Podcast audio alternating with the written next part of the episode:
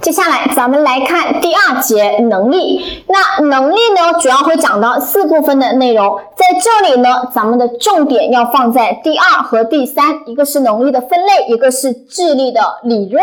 这两部分内容呢，相对来说重要一些，大家同样标记出来。我们先来看能力的概念。这个概念呢，因为咱们考试没有涉及到，所以呢，可以简单看一下。它是影响个体的活动效率，促使活动顺利完成的一种个性心理特征。当然了，是能力嘛啊，有能力你不就活动效率高吗？好，我们再来看，接下来看能力的分类。能力的分类呢，这部分内容其实比较简单。它的根据不同的分类标准、分类依据的话呢，能力它是有分为非常多的，比如有一般能力、特殊能力，什么模仿、创造能力，这个呢都是大白话。我们的重点呢要放在第三类上面。根据它的发展趋势、先天禀赋与社会因素，可以把能力分为流体能力和晶体能力。这个呢是我们最有可能考的啊，最有可能考的。好，因为这两个能力呢，这两种说法不太常见。我们来看流体能力呢，它也可以叫液体能力、液体智力、流体智力等等都可以啊。流体就是液体嘛。那晶体能力呢，也可以叫晶体智力，这个都是一样的。什么叫流体能力呢？我们重点来看一下，它是在信息加工和问题解决过程中所表现出来的能力。它一般呢，二十岁之后达到一种顶峰状态，三十岁以后就开始降低，开始走下坡路了。为什么液体能力？为什么这个流体能力在二十岁左右达到巅峰，三十岁以后开始走下坡路呢？因为流体能力它主要依赖于我们的生理器官，它依赖于你的脑功能，这个大家能明白吗？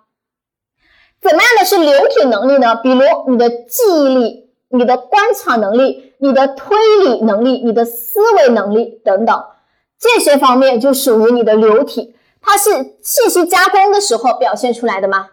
你的记忆能力、思维能力是不是年纪越大越不行啊？你的脑功能慢慢衰退了之后，你变成老人家了之后，你的流体能力那就不行了。老人家是不是记忆力、思维力都在减退，没有年轻人那么强啊？这个是流体能力啊，它像水一样，它叫流体嘛，或者叫或呃，它叫流体能力嘛，或者叫液体能力，它就像水一样会流失掉，大家这么记就可以了。而第二种晶体能力。一看这个名字啊，晶体是不是很固态、很稳定的呀？结晶体当然都是固态的、稳定的啊，不会流走的。所以晶体能力是什么呢？你来看，通过掌握社会文化经验而获得的能力，它在人的一生中一直都在发展，不会随年龄的老化而退化，只是呢，二十五岁之后呢，它的发展速度会慢慢的降下来。但是它一生都在发展，所以其实晶体能力可以简单理解为就是我们平时说的什么呢？你的知识经验，你在生活当中积累到的知识经验就叫晶体能力，所以它一辈子都在累积，都在发展呐。什么人知识经验丰富呢？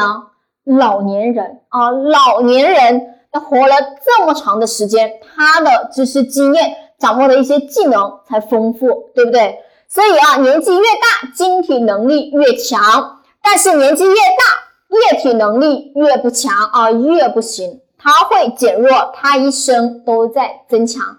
大家掌握这个就可以了。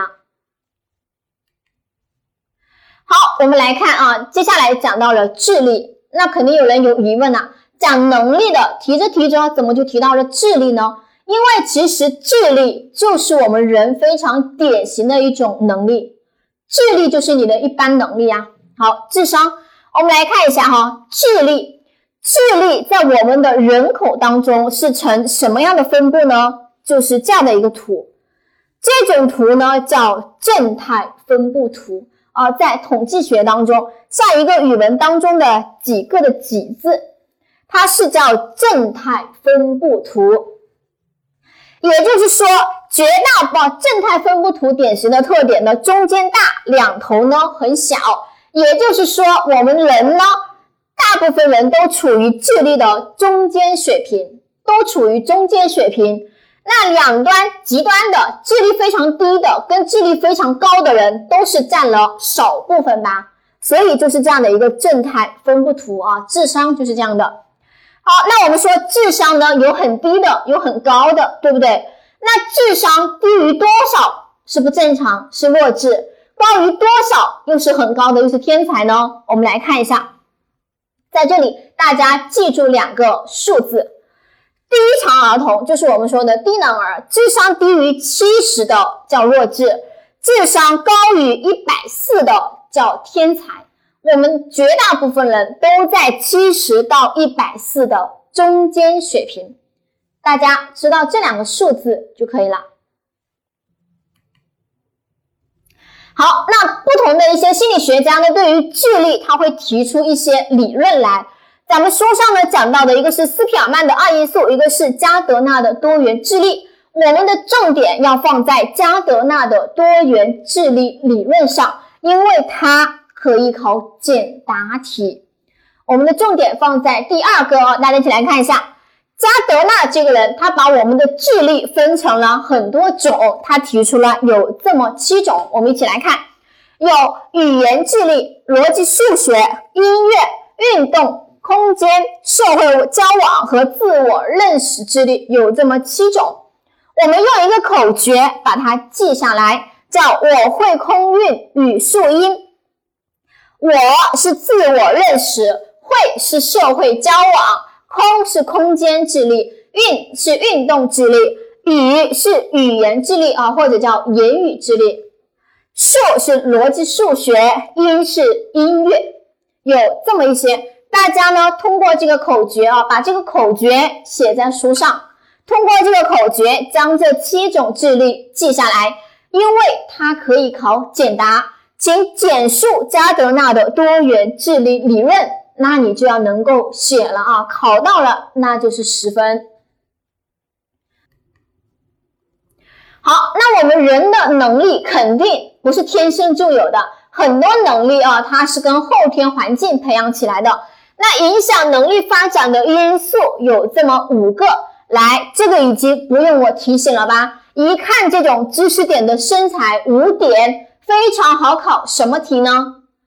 简答哦，十分的简答题。你看一点两分，完美啊！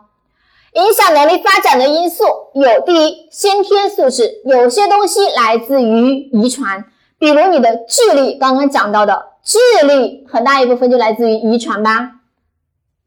除了先天，还有呢，早期经验以及后天的一些教育、一些实践，还有个人的主观努力，这五点大家旁边书上标清楚啊。简答，这是一个简答题的知识点。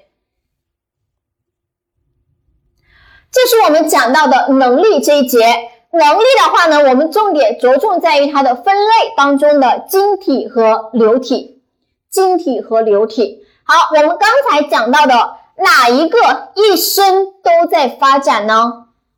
晶体能力啊，而流体能力呢？你看到这个名字哈，流体或者叫液体，就说明它像水一样，它是会流掉的，慢慢的。所以流体能力呢，年纪越大越不行啊，这个能力一直在下降。接下来讲到了智力的分布，智力呢，它是呈正态分布的。另外记住两个数字啊，一个七十，一个一百四。